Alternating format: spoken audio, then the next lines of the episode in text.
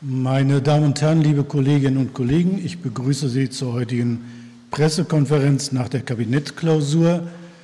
Das Kabinett hat in seiner Klausursitzung sich mit den Zukunftsfragen des Freistaats Thüringen befasst. Über Verlauf, Inhalt und Ergebnisse werden Sie nachfolgend die Mitglieder des Kernkabinetts informieren. Ministerpräsident Ramelow, Innenminister Mayer und Umweltminister oh. Herr Stengele. Stengele, Entschuldigung.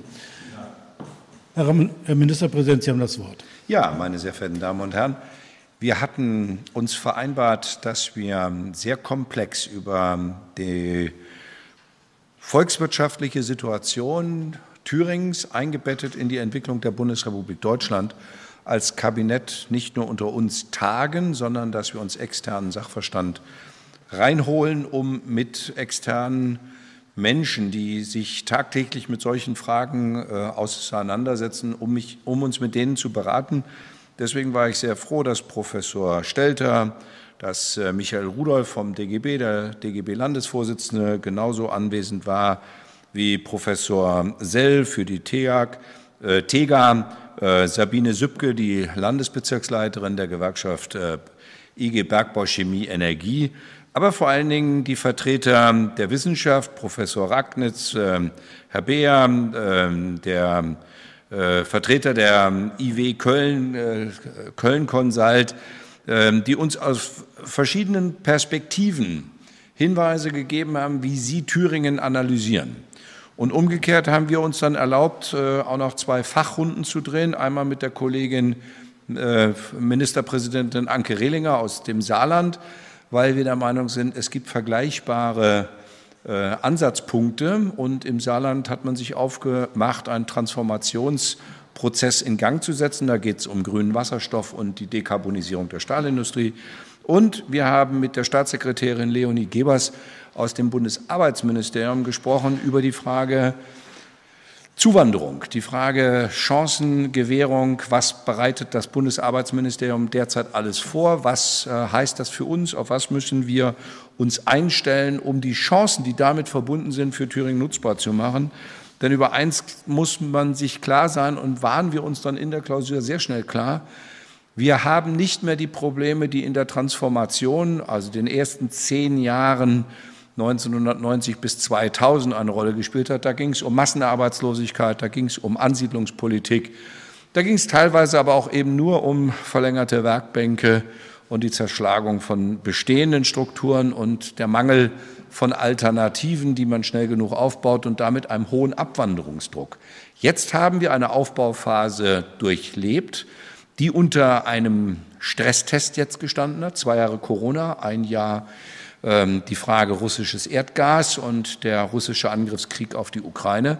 Wir konnten feststellen, dass wir durch diese Krise, gemessen an den apokalyptischen Gesängen, die man uns vor der Krise immer oder in der Krise immer äh, gesungen hat, dass die Welt untergeht und dass bei uns äh, morgen das Licht ausgeht, das Gegenteil der Fall war.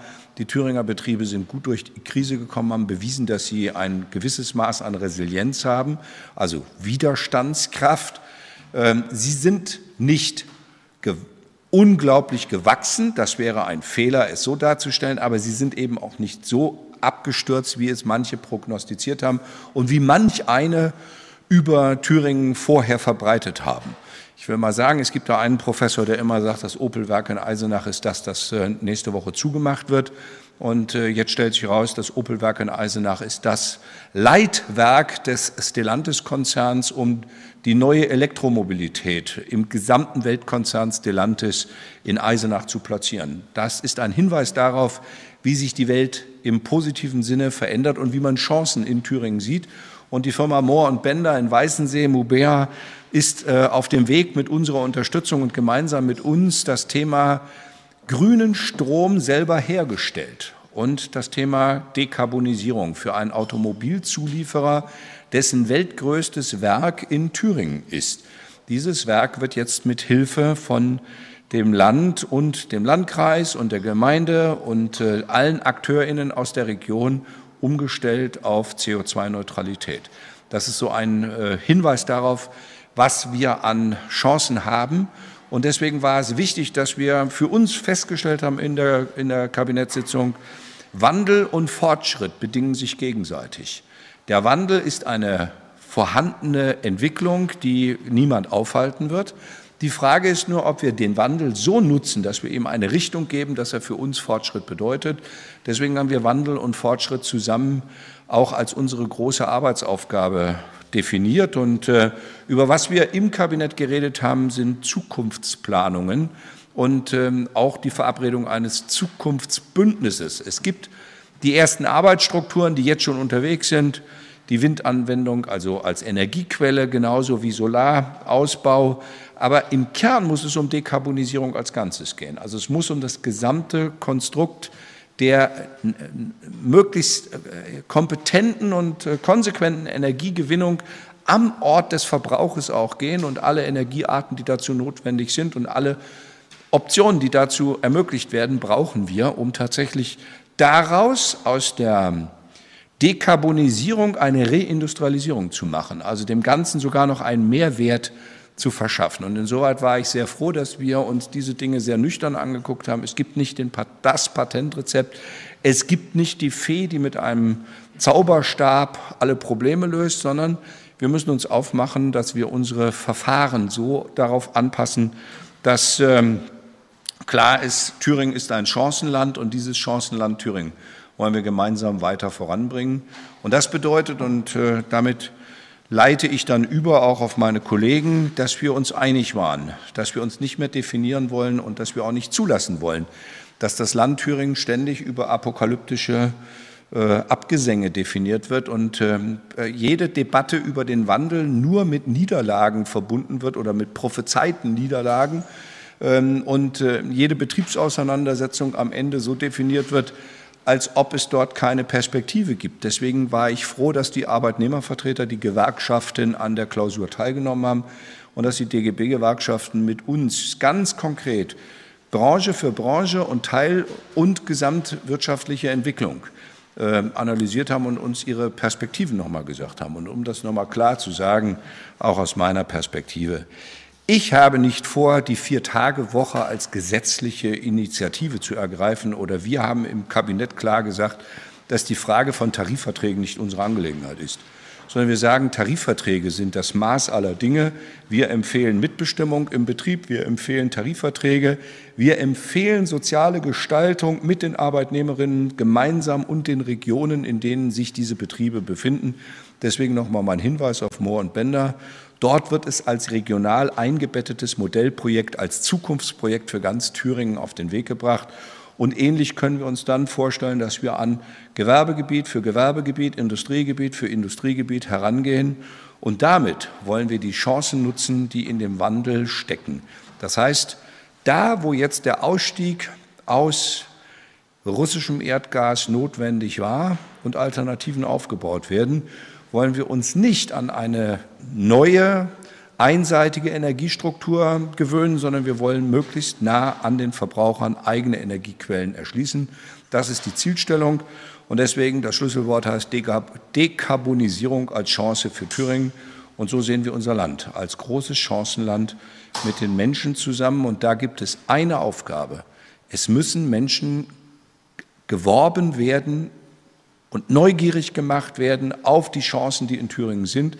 Denn nur wenn wir Zuwanderung bekommen, werden wir das, was wir an Verrentungsprozessen haben, das ist uns gestern sehr deutlich auch im demografischen äh, Prozess erläutert worden, 380.000 Menschen gehen in Rente in diesem demografischen Zeitraum, den wir analysiert bekommen haben. Minimum 100.000 neue Kräfte müssen gefunden werden und dann ist auch der Faktor Rationalisierung positiv zu werten, denn tatsächlich auch die Rationalisierung soll am Ende den Wertschöpfungsprozess in der Produktionskette erhöhen. Wir, haben ein, wir sind sehr einverstanden damit, wenn unsere Thüringer Betriebe Gewinn, ordentlich Gewinn produzieren, aber das Ganze eben auch mit gut bezahlten Mitarbeitenden, dann ist es eben eine Perspektive für ein starkes Land, dass wir in der Mitte Deutschlands sein wollen. Chancenland Thüringen, das ist die Zielstellung und wir gehen jetzt in die nächste Etappe, bei der Dekarbonisierung unser großes Zukunftsprojekt ist, das wir gestalten wollen. Vielen Dank, Herr Ministerpräsident. Ich darf Herrn Mayer bitten, darf Sie zwischendurch noch aufmerksam machen, dass die Ergebnisse und die Themen der Kabinettsklausur auch noch mal in einer schriftlichen Erklärung zur Kabinettsklausur unter dem Titel Vom Wandel zum Fortschritt inzwischen auch digital Ihnen zur Verfügung stehen. Jetzt Herr Mayer, bitte. Ja, vielen Dank, meine sehr geehrten Damen und Herren. Thüringen steht vor großen Herausforderungen. Das ist ein Allgemeinplatz. Aber wir haben in den letzten Tagen das auch noch mal vor Augen geführt bekommen, insbesondere natürlich von Wissenschaftlerinnen und Wissenschaftlern, aber auch von Gewerkschaftsvertretern, Unternehmensvertretern, dass die Herausforderungen ordentlich groß sind. Und mir ging es so, zwischenzeitlich ist einem schon mal flau im Magen geworden, weil man gedacht hat, können wir das schaffen? Es sind Veränderungsprozesse. Ich meine, wir stehen in einer globalisierten Welt und Thüringen kann sich dem nicht entziehen. Aber es sind natürlich einzelne Punkte, die zur Sprache gekommen sind, die uns besonders hart treffen. Ich möchte einen Teil herausgreifen, das ist natürlich das, was der Ministerpräsident schon angesprochen hat, den demografischen Wandel. Es ist leider so, dass wir weiterhin, dass unsere Bevölkerung schrumpft, aber wir zukünftig mehr Arbeitskräfte brauchen. In den letzten Jahren konnte das kompensiert werden, indem wir die Beschäftigungsquote insbesondere bei Frauen auch immer weiter erhöhen konnten. Aber diese Reserve, meine sehr geehrten Damen und Herren, ist mittlerweile aufgebraucht. Das heißt, wir brauchen Unterstützung, was Arbeitskräfte anbelangt, und die muss von außen kommen. Natürlich muss Thüringen ein attraktives Bundesland sein, sodass die Menschen, insbesondere natürlich junge Familien, hier bleiben wollen, die schon hier sind. Dazu müssen wir verschiedenste Dinge regeln, dass es attraktiv ist und eine hohe Lebensqualität hier geboten wird. Aber wir brauchen den Zugzug. Und wir brauchen ihn auch auf eine Art und Weise, dass natürlich die Wirtschaft auch schnell davon profitieren kann und auch zugreifen kann und die Menschen auch, und das ist mir auch ganz wichtig, lernen. Das ist leider so, dass einige Parteien versuchen, das Gegenteil zu bewirken, dass Zuzug gut ist dass Weltoffenheit gut ist, dass wir ein Klima brauchen, wo sich auch Menschen anderer Herkunft sehr wohlfühlen. Und dazu sind wir aufgefordert. Und das, was teilweise in Thüringen stattfindet, insbesondere an manchen Montagen abends, ist genau das Gegenteil dessen, wenn demonstriert wird äh, und auch äh, der Eindruck erweckt wird, dass Zuwanderung überhaupt nicht erwünscht ist, sondern das Gegenteil stattfinden soll. Alle, die hier sind, die sollen zurückgeführt werden. Das war nicht das bestimmte Thema jetzt, möchte nicht falsch verstanden werden, aber als Innenminister ist mir das natürlich ein wichtiges Anliegen, dass diese Weltoffenheit hier in Thüringen gewährleistet ist. Wir brauchen den Zuzug ähm, von, auch von Fachkräften. Ich bin der Bundesregierung sehr dankbar, dass sie auch da die Initiative ergriffen hat, ein Zuwanderungsgesetz zu schaffen. Wir wollen in Thüringen das ergänzen und das ist äh, das, was ich auch ein Stück weit herausgreifen möchte, weil es auch äh, in den Bereich, sag ich mal, der SPD-Ministerien gehört, ähm, äh, im Wirtschaftsministerium. Das Stichwort ist German Professional School. Es ist jetzt ein Anglizismus. Was ist das eigentlich? Es geht ganz gezielt darum, jetzt jungen Menschen, die bereits hier sind, äh, in Thüringen, so unter die Arme zu greifen, dass sie den Weg in den Arbeitsmarkt finden, dass sie vorbereitet werden auf das, was sie dort erwartet, dass sie auch kulturelle Aspekte spielen da nochmal eine Rolle, dass wir es verhindern, dass diese Leute, äh, die jungen Menschen, in der Arbeitslosigkeit landen oder gar äh, wieder zurückgehen. Und dazu haben wir ein neues Konzept entwickelt, was eben dazu führt, dass gerade diese jungen Menschen diese Potenziale an die Hand genommen werden, um dann auch für die Wirtschaft entsprechend vorbereitet zu sein. Das fängt natürlich mit der Sprache an, aber es geht auch darüber hinaus, dass Grundkenntnisse auch des, der, des Wirtschaftens vermittelt werden. Ähm, wir wollen das auf eine Art und Weise machen, dass wir auch einen Auswahlprozess äh, damit verknüpfen. Also nicht jeder kann dieses Programm in Anspruch nehmen. Wir starten erstmal mit den Menschen, die bereits hier sind und werden entsprechende Ausschreibungen machen. Es wird verschiedene Standorte in Thüringen geben, um das auch deutlich zu machen, auch wenn der Name, der englische Name School irgendwie auf Schule hindeutet. Das ist keine Schule. Es ist auch keine Berufsschule, keine neue, sondern es geht darum, eine Art Akademie oder wie auch immer geartet äh, zu schaffen, dass sich junge Menschen auch austauschen können, sich wohlfühlen und wie gesagt diese Integration gewährleistet wird. Ich bin immer dafür zu haben, ganzheitlich zu denken. Deswegen war es gut, dass wir heute oder gestern schon in dieser Klausur ein Stück weit Abstand nehmen konnten, auch vom Tagesgeschäft und uns tatsächlich die Entwicklung nochmal vor Augen halten konnten, die uns äh, Wissenschaftlerinnen und Wissenschaftler vor Augen geführt haben. Ich möchte jetzt äh, Werner Stengel nicht noch vorgreifen, aber natürlich sind es auch Themen, insbesondere das Thema Energie, erneuerbare Energie. Wie können wir den, ähm, die Energiewende schaffen? Das ist für Thüringen natürlich auch ausschlaggebend für mich ist eines wichtig und das sage ich auch aus tiefster Überzeugung als Sozialdemokrat. Thüringen muss ein Industriestandort bleiben. Wir sind einer und wir werden es auch in Zukunft sein. Das ist übrigens die gute Botschaft, die ich mitgenommen habe. Es waren nicht nur Botschaften, äh, die wir gehört haben, die uns demotiviert haben. Ganz im Gegenteil, am Ende ist bei mir viel Mut übrig geblieben, weil wir auch merken, dass Thüringen es schaffen kann, diesen Wandel hinzubekommen den technologischen Wandel, den Wandel hin zu erneuerbaren Energien. Und da ist mir einfach vor Augen geblieben, dass es, wenn es darum geht, Wasserstoff zu produzieren, braucht man erstmal Wasser. Hat man denn genügend Wasser? Das ist eine Geschichte, die mir bei mir hängen geblieben ist. Ja, wir haben in Thüringen genügend Wasser und wir hätten auch genügend Strom, um das zu machen. Und wir hätten, und das ist der entscheidende Faktor, deswegen sprach ich vom ganzheitlichen Denken, auch die technologischen Fähigkeiten, den zu speichern in Form von Batterien, und zwar nicht in irgendwelchen Autobatterien, wie man sich das vorstellen könnte, sondern in großen Einrichtungen. Und das sind Impulse, meine sehr geehrten Damen und Herren, wo auch Industriepolitik hingeht. Und dann reden wir abschließend natürlich über Investitionen. In solchen verändernden, sich verändernden Zeiten ist die Investitionsbereitschaft eines Landes entscheidend. Und das haben wir auch gemeinsam uns vorgenommen dass wir alle Spielräume nutzen wollen, um auch in die Zukunft zu investieren, dann wird das gelingen, dann werden wir diese Herausforderung meistern, davon bin ich überzeugt. Dankeschön. Vielen Dank.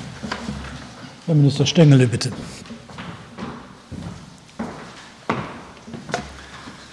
Ja, sehr verehrte Damen und Herren, Sie alle spüren es, der Frühling ist ausgebrochen. Seit gestern ist er ausgebrochen, seit gestern ist es warm, vorgestern war ich noch auf der Hohen Schrecke und wir waren im Mantel dort, haben dort den Urwald äh, von der Hohen Schrecke besichtigt und äh, uns haben unsere Zufriedenheit darüber ausgedrückt, dass wir zum ersten Mal seit vielen Jahren einen etwas zu kalten und einen ganz nassen Früh Frühling erlebt haben. Es ist ganz, ganz wichtig, dass sich der Grundwasserspiegel wieder ein bisschen stabilisiert. Möglicherweise gibt uns auch die Nässe beim Borkenkäfer ein wenig Verschnaufpause. Aber wir alle wissen, dieser Frühling, so wie wir ihn jetzt bisher erlebt haben, wird die Ausnahme sein. Und die letzten Jahre, zwölf Jahre, die allesamt zu warm und zu trocken waren, sind das neue Normal. Die Klimakrise ist da und wir sind verpflichtet, dieser Klimakrise in allen ihren Facetten zu begegnen. Lassen Sie mich vielleicht zum Beginn noch zwei persönliche Sätze sagen. Es war ja nun meine erste Kabinettsklausur und ich kann das noch so ein bisschen beobachten, obwohl ich schon involviert bin eine so intensive, so konstruktive und professionelle Arbeit von der Staatskanzlei hervorragend vorbereitet, von den hochprofessionellen Staatssekretären und Staatssekretärinnen begleitet, äh, löst in mir im Abschluss das, was wir erreicht haben, ein großes Gefühl des Vorwärts, des Aufbruchs aus. Diese Regierung lebt und sie ist vital und sie kann Entscheidungen treffen und Perspektiven entwickeln. Natürlich äh, habe ich vor allem aus, aus meinem Ministerium heraus die Schwerpunkte für diese Klausur ist der Wandel der Arbeitswelt. Das haben Georg Mayer und Bodo Ramelow schon angesprochen. Umbau für klimafreundliches Wirtschaften und Leben. Wir haben uns ja aus guten Gründen des Klimaschutzes, der energiepolitischen Unabhängigkeit, der verlässlichen und planbaren Energieversorgung dazu verpflichtet, bis 2040 in Thüringen unseren Energiebedarf komplett aus erneuerbaren Energien zu decken und bis 2030 unseren CO2-Ausstoß um bis zu 70 Prozent zu verringern. Dabei sind die Chancen genauso groß wie die Herausforderungen, wenn wir unsere gesetzliche Verpflichtung, denn das ist es, es ist eine gesetzliche Verpflichtung, das Ziel der Klimaneutralität 2045 erreichen wollen.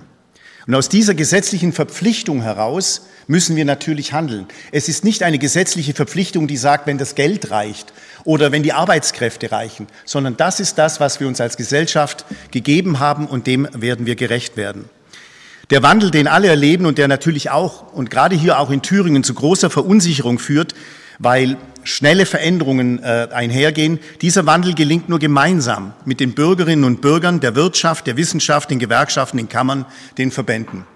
Und diese Ängste, die da entstehen, die wollen wir auch mit dem, was wir heute beschlossen haben, wie wir fördernd arbeiten wollen, diesen Ängsten wollen wir begegnen. Denn wir können es ja nur mit den Bürgerinnen und Bürgern schaffen. Es geht ja nicht gegen sie. Und alle Parteien, alle Leute, die gegen diesen Wandel opponieren, nehmen uns die Zukunft für unser Land. Das muss man mal ganz klar sagen. Leute, die sagen, der Wind ist, der Windkraft ist böse oder ähnliches, die versündigen sich an unserem Bundesland. Wir können den Umbau zu einer klimafreundlichen Wirtschaft und Gesellschaft nutzen, um gerade deshalb für Unternehmen und Arbeitnehmerinnen und Arbeitnehmer attraktiv zu sein und zu bleiben. Wir haben dazu Bündnisse innerhalb der Wirtschaft wie das Nachhaltigkeitsabkommen Thüringen und zwischen Land und Kommunen wie den Klimapakt. Wir investieren mit dem Sondervermögen, dem Klimapakt, dem Programm Klima Invest, dem Dekarbonisierungsbonus in den Umbau für Klimaschutz. Das wollen und werden wir ausbauen. Wir wollen den Klimapakt mindestens in der Höhe der bisherigen 50 Millionen jährlich verstetigen, über die nächsten Jahre hinaus, um Planungssicherheit für die Kommunen zu schaffen. Und mit diesem neuen, von Bodo Ramelow schon erwähnten Zukunftsbeirat wollen wir ausloten, in welchem Ausmaß und was für ein Zukunftsfonds Thüringen sinnvoll sein kann. Ich hatte es ja im Vorfeld schon gesagt, es geht jährlich um mehrere hundert Millionen Euro, die wir speisen aus einer Mischung kluger Finanzmittel. Dazu gehören Einsparungen durch den Abbau klimaschädlicher Subventionen, Restmittel aus dem Corona-Sondervermögen, Rücklagen, Haushaltsüberschüsse und vermutlich zusätzliche Anleihen und Kredite. Darauf wollen wir planen, darauf wollen wir hinarbeiten. Für klimaneutrales Wohnen, klimaneutrale Mobilität, mehr erneuerbare Energien, mehr Speicher, schnelleren Netzausbau für innovative Forschungsprojekte. Die nächsten Jahre sind für uns, für eine klimafreundliche Gesellschaft und Wirtschaft entscheidend. Doch wir leisten auf unserem Weg mehr als den Schutz unserer Lebensgrundlagen. Wir springen mit neuen Anreizen, neuen Schwung bringen wir in den Jobmotor Thüringen. Wir verstärken unseren Einsatz für die Energiewende.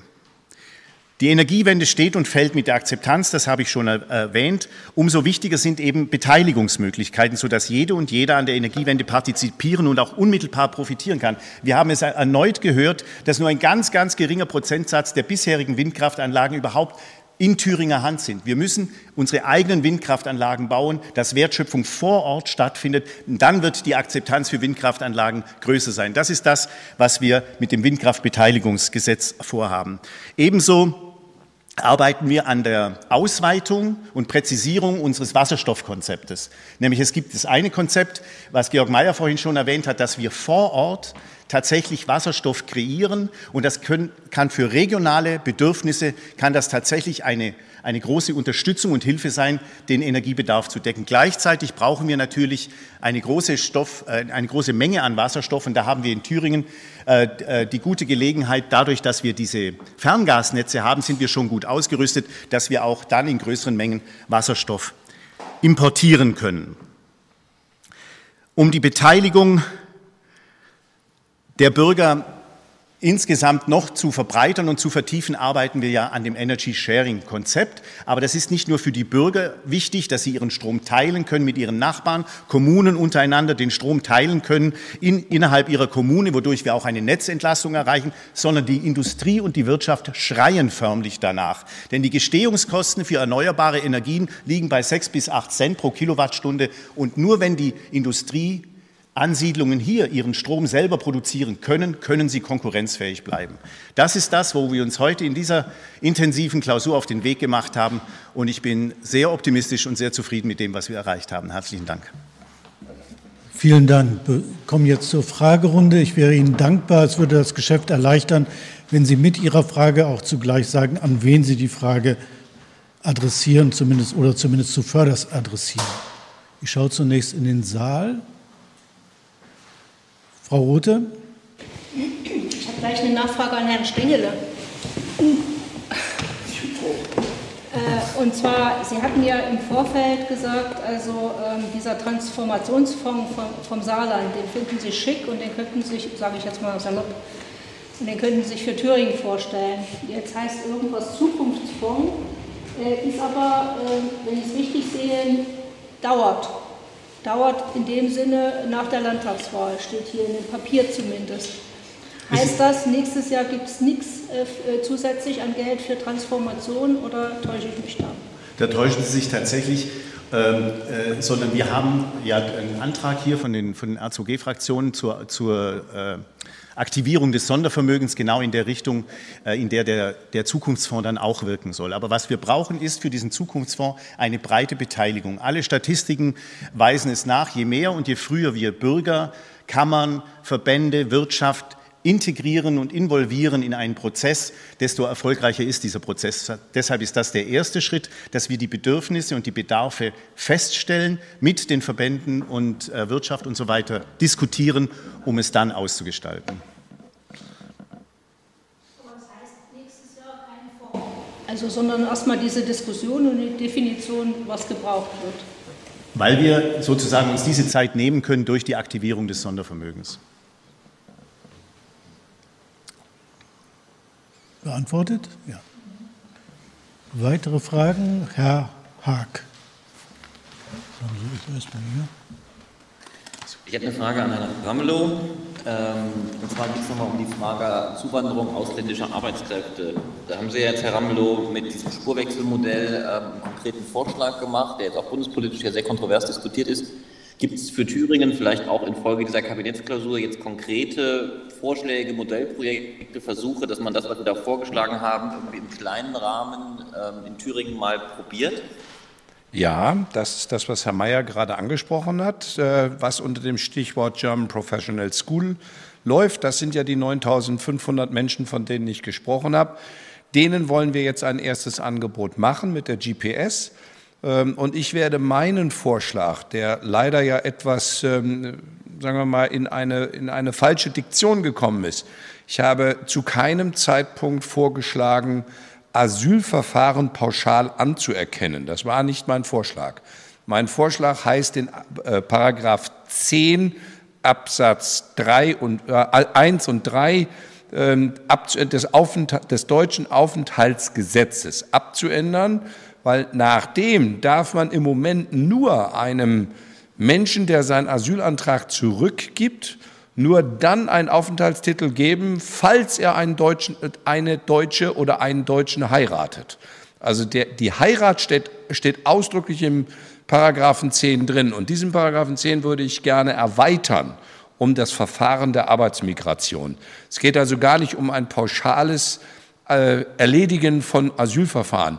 Das wäre völlig, völlig fehlgeleitet, äh, weil wir dann eine ganz falsche Asyldebatte bekämen. Deswegen bedauere ich auch sehr, dass aus einer journalistischen Begleitung, in der ein, ein, ein Kollege das äh, umgangssprachlich als pauschale Anerkennung bezeichnet hat, aber in meinen Interviews steht das nirgends drin.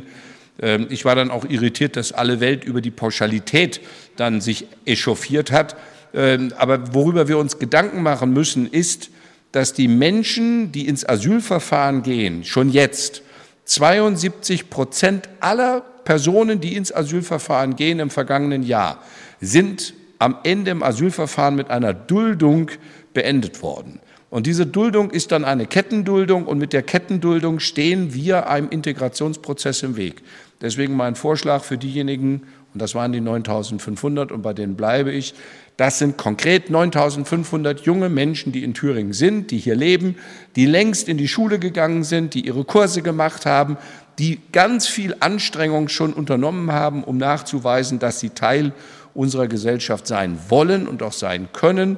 Und wenn die sich nichts haben zu Schulden kommen lassen, das ist mein Vorschlag, dann soll man den Artikel, den Paragraphen 10 Aufenthaltsgesetz ergänzen, um, das, um die Möglichkeit, ein Arbeitsmigrationsverfahren zu machen, weil genau das machen wir ja, wenn wir gezielt im Ausland anwerben, nämlich das Arbeitsmigrationsverfahren. Und warum sollen wir nicht die Fiktion unterstellen, dass diese 9500 Menschen, die schon da sind, die gleichen Bedingungen erfüllen, die sie erfüllen müssten, wenn sie irgendwo in Marokko, Algerien oder im Kosovo angeworben werden. Um mehr geht es mir gar nicht. Insoweit bleibe ich dabei, Spurwechsel ist ein Teilelement zur Erleichterung von ganz vielen Verfahrensproblemen, die am Ende nur in juristischen Sackgassen enden. Ich nenne das die Asylfalle, weil man in Deutschland, und das muss man einfach mal verstehen, einfach deutlich herausarbeiten. Keiner der Betroffenen kann seinen Asylantrag zurücknehmen. Und das halte ich für einen schweren Fehler. Wenn man es beenden will, wenn man den bürokratischen Teil beenden will und ins Ausländerrecht übertragen will, dann muss man einfach den Antrag zurücknehmen können. Im Moment ist es so, dass nach Paragraph 10 der, der seinen Asylantrag zurücknimmt, eine dauerhafte Sperre bekommt. Dann wäre er aus der Asylfalle in die, in die Aufenthaltsfalle geraten. Das ist nicht mein Vorschlag. Ich möchte, dass das Arbeitsmigrationsverfahren direkt daran gekoppelt ist, er nimmt zurück und dafür gestatten wir ihn, ins Migrationsverfahren zu gehen. Und dann hätten wir am Ende einen weiteren Arbeitnehmer, einen weiteren Auszubildenden, jemanden, der seine Kraft in unser Land investiert. Wir brauchen ihn und er braucht endlich eine Perspektive. Vielleicht können Sie es noch mal an zwei, drei konkret machen. Diese German Professional School, da steht jetzt irgendwas mit Standorten und Campusstandorten drin. Also was soll das genau funktionieren? Die LEG schafft da was und dann gibt es kleine Ein, Universitäten irgendwo in Thüringen, wo die Leute vorbereitet werden können. Wie soll das konkret aussehen? Das ist eine, eine Art Akademie, wie es Herr Mayer schon gesagt hat. Und die wird ausgeschrieben. Und ich will ein Beispiel sagen, was ich mir sehr gut vorstellen könnte oder was auch die Frau Staatssekretärin Böhler äh, sich sehr gut vorstellen könnte. Das könnte Eisenach sein. Das könnte das Berufsbildungszentrum in Rohr sein. Und ich sage ausdrücklich, es könnten auch die großen Berufsschulzentren sein weil auch dort haben wir ja jetzt schon Berufsvorbereitungsjahre, die wir als Vorbereitung von jungen Menschen, die ihren Hauptschulabschluss nicht geschafft haben oder die in der Bewerbung im Betrieb es nicht geschafft haben, denen ermöglichen wir ja auch in diesen Berufsschulzentren, dass sie fit gemacht werden für eine Ausbildung. Und genau in diese Lücke geht die GPS, dass man sagt, diese jungen Menschen, die tatsächlich auch ein Stück weit kulturelles Wissen vermittelt bekommen sollen. Was, was herrschen bei uns für Regeln?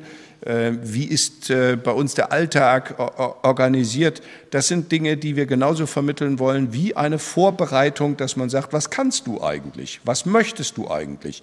Und dann, und deswegen möchten wir es gerne, und so sieht es jetzt der, die Vorgehensweise vor, es wird ausgeschrieben von der LEG und die von mir genannten können sich darauf bewerben.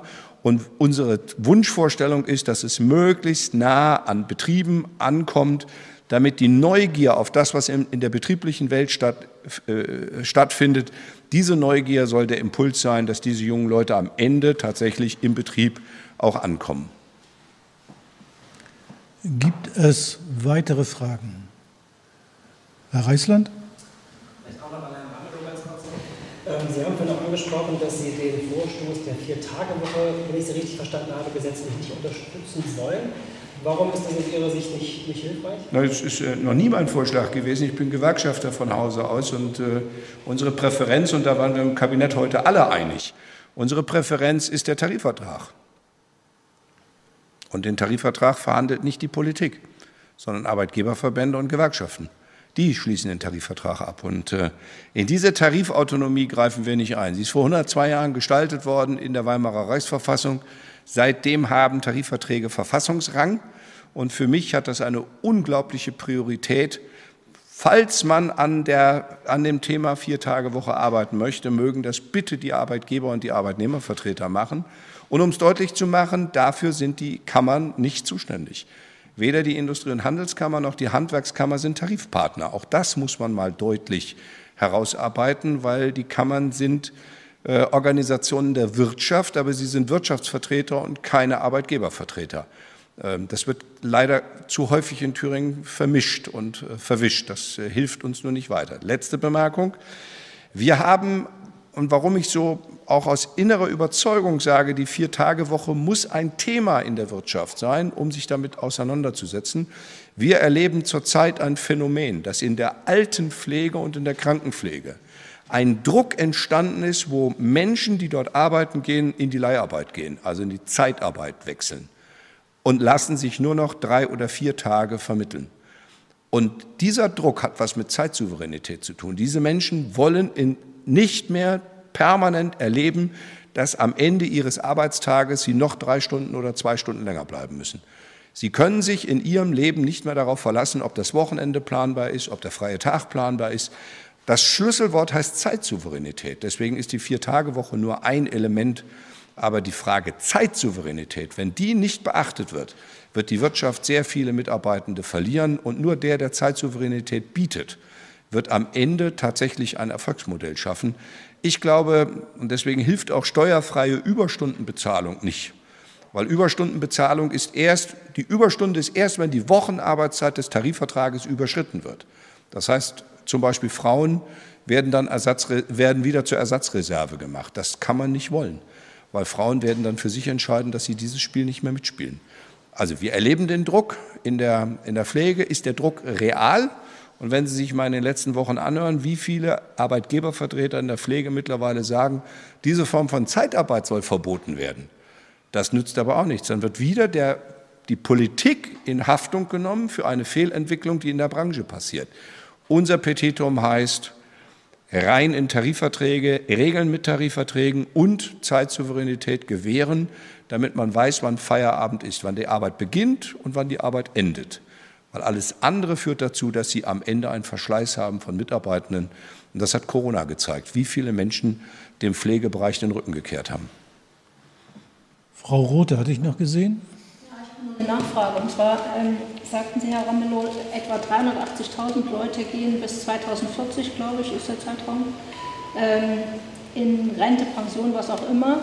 Äh, aber es werden nur 100.000 gebraucht. Ähm, Nein, um die zu Minimum, ersetzen. Minimum. Ja, ja. Nur um die Wirtschaftskraft zu halten, wäre Minimum es notwendig, 100.000 Menschen als konkreten Ersatz zu haben. Tatsächlich ist jede Kraft mehr eine Bereicherung und wird auch die Wirtschaftskraft des Landes steigern.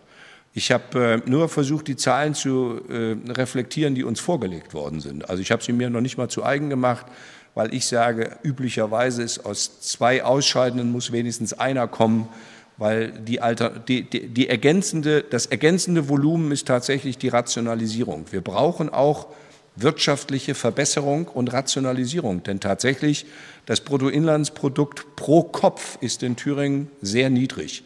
Und das kann nur verbessert werden, wenn die Wertschöpfung verstärkt wird. Das Produkt also hochwertiger wird und mit immer weniger Arbeitskraft hergestellt wird. Und deswegen liegt darin auch gerade die Chance. Tatsächlich können wir auch die 100.000, die wir mindestens ersetzen müssen, derzeit aus eigener Perspektive gar nicht äh, generieren.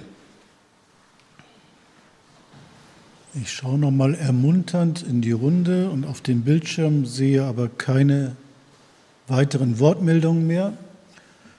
Dann danke ich für die Aufmerksamkeit und wünsche noch einen schönen Tag.